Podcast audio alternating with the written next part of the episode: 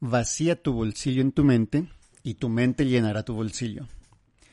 Invertir en conocimiento produce siempre los mejores beneficios. Dos frases muy acertadas atribuidas a Benjamin Franklin.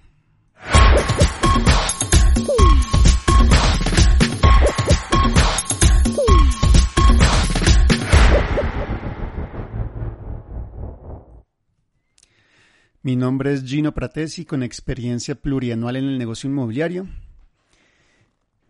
Y lo que sigue a continuación es un breve resumen de los últimos cuatro episodios del podcast Tu negocio inmobiliario. A petición de varios colegas que nos escuchan, de algunos amigos, pues he querido realizar este resumen, un resumen que muy brevemente va a puntualizar sobre algunos de los, eh, de los ítems más importantes de cada uno de los cuatro episodios anteriores.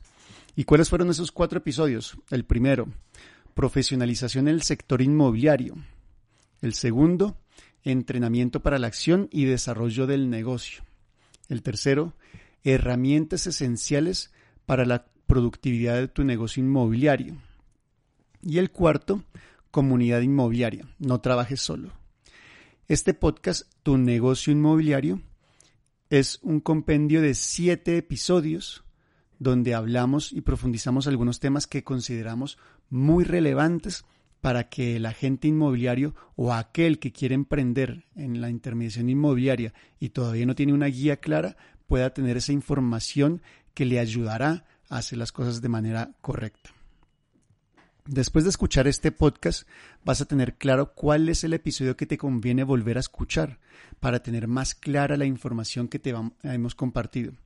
Pero sobre todo, cuando escuches el episodio que buscas, tendrás claro qué debes hacer para conseguir mejorar de inmediato ese aspecto en cuestiones inmobiliarias que tú sabes hacía falta ahondar. Y bien, comencemos con el primer episodio, profesionalización en el sector inmobiliario. Y es un tema pues bastante, bastante álgido, ya que en Colombia y en la mayoría de los países en Sudamérica, el trabajar como agente inmobiliario no es una profesión, es un oficio. Y no me refiero porque no consideres que tu trabajo es profesional, porque muy seguramente de forma ah, individual somos profesionales en lo que hacemos, pero institucionalmente no es considerada una profesión, ya que no existe una regulación por parte de los, de los gobiernos para poder considerar este oficio como tal. Debería ser un esfuerzo de los gremios justamente llevar a cabo todas las acciones necesarias para que sea considerada una profesión. Es así donde nos encontramos en situaciones de hacer, de tener que competir contra personas que no tienen ese mismo interés de hacer las cosas correctamente. Nos encontramos en tener que competir con el costo de nuestros honorarios. En Colombia existe una costumbre mercantil, no es ley, no es estatuto, no es decreto, no es regulación, es una costumbre que se cobra el 3% dentro del casco urbano o el 5% en el área rural y nos encontramos fácilmente con personas que trabajan en la intermediación cobrando menos, cobrando el 2% o hasta el 1%. Y en situaciones donde hasta se presenta mucho la tercería, haciendo en modo que se diluya esta comisión. Es, una, una, es un oficio, una profesión para quien emprende va a encontrar que se requiere una alta inversión si quiere hacer las cosas mm, con pisando fuerte y los riesgos son altos. Esta competencia desleal hace en modo que haya un alto riesgo en, en poder trabajar en esta profesión. Sin embargo, justamente se presentan también oportunidades. ¿Cómo se hace para mitigar estas conjunturas? Pues bueno, lo primero es que se requiere la implementación de un programa de profesionalización. Ya existen en Colombia programas de profesionalización, pero lo que se necesita es que este programa sea accesible por todo, absolutamente todo aquel que quiere trabajar en la intermediación inmobiliaria, para levantar los estándares de servicio, de modo que los clientes quieran trabajar con los agentes inmobiliarios. Y eso es lo que está ocurriendo, que los clientes, propietarios o vendedores, prefieren hacer las cosas por su cuenta porque justamente habrán tenido la experiencia negativa con un agente que no es profesional o habrán escuchado algún familiar conocido que le ha ido mal con un agente que no es profesional y meten a todos los agentes en el mismo saco, donde realmente hay unos cuantos que sí están llevando este oficio como una profesión en todo y por todo. Ese fue el primer episodio. El segundo episodio, entrenamiento para la acción y desarrollo del negocio. Justamente cuál es ese entrenamiento básico que necesitamos y cómo acceder a él. Lo dividimos en, varios bloques. Está el bloque de entrenamiento para la acción, donde está el conocimiento técnico y habilidades del negocio. En cuanto a conocimiento técnico, sabes hacer un preavalúo, un análisis compartido de mercado, tienes conocimientos básicos legales y sobre los documentos que necesitas para poder blindar el negocio y asesorar correctamente a tu cliente, la fotografía inmobiliaria, cómo hacer un copyright correcto, conocimientos y de aspectos tributarios.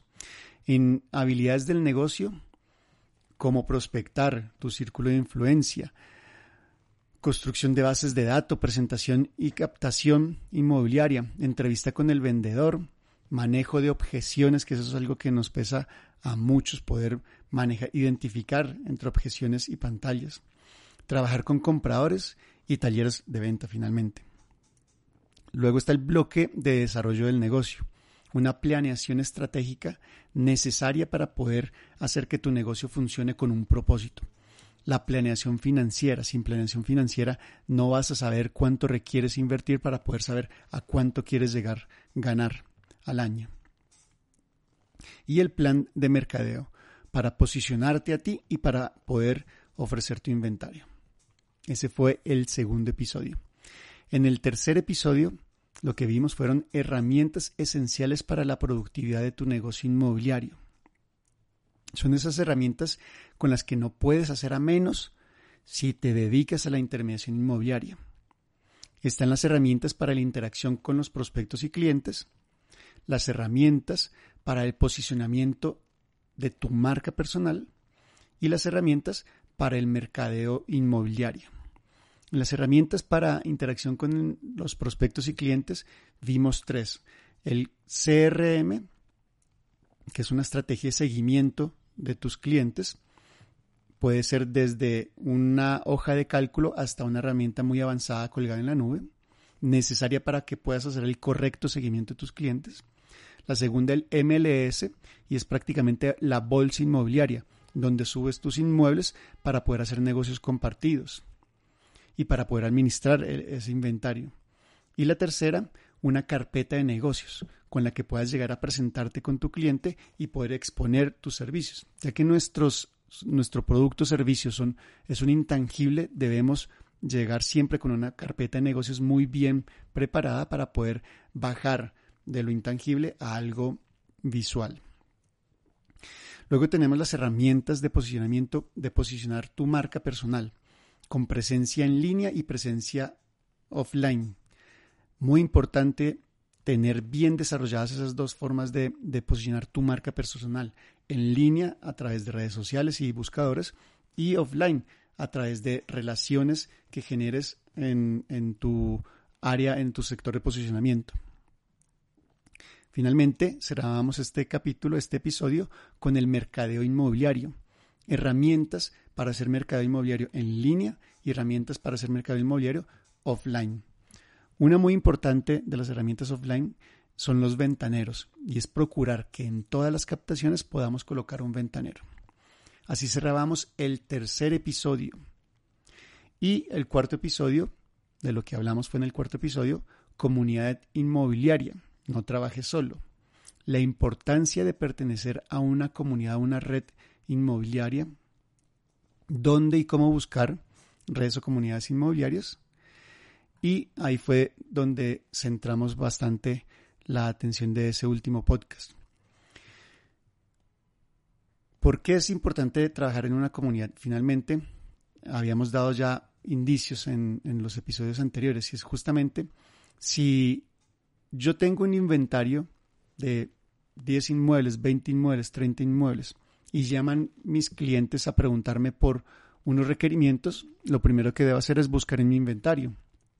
Pero si en mi inventario no encuentro el inmueble que necesita mi cliente, puedo acceder al inventario de la comunidad o red inmobiliaria a la que pertenezco y ofrecer ese inventario, ese inmueble, para finalmente hacer un negocio compartido. ¿El negocio compartido qué significa? Que voy a ganar menos comisión. Claro que sí. Pero al poder utilizar el inventario de la comunidad o red inmobiliaria a la que pertenezco, significa que voy a hacer volumen de negocios. Entonces, menos comisión o menos honorarios por cada cierre, pero volumen significa mayores ingresos al año. Esa es una de las principales razones por las que pertenecer a una red o comunidad inmobiliaria. ¿Cómo buscarlas? El primer acceso que te recomiendo es busca las lonjas formalmente constituidas. Luego podrás preguntar a tus, a tus eh, colegas sobre asociaciones o grupos inmobiliarios no necesariamente constituidos, pero que también tienen mucho dinamismo. En redes sociales puedes encontrar varias. Pero lo más importante de este último episodio que dejamos era crea tu propia red o tu propia comunidad inmobiliaria, liderando a agentes inmobiliarios que estén posicionados en tu área de posicionamiento, vas a poder hacer más negocios compartidos. Y muy bien, hemos llegado así al cierre de este episodio resumen. Nuevamente, si quieres volver a escuchar este episodio del programa Tu negocio inmobiliario, búscalo en las principales plataformas de podcast como iVoox, Spotify, Google Podcast, Apple Podcast.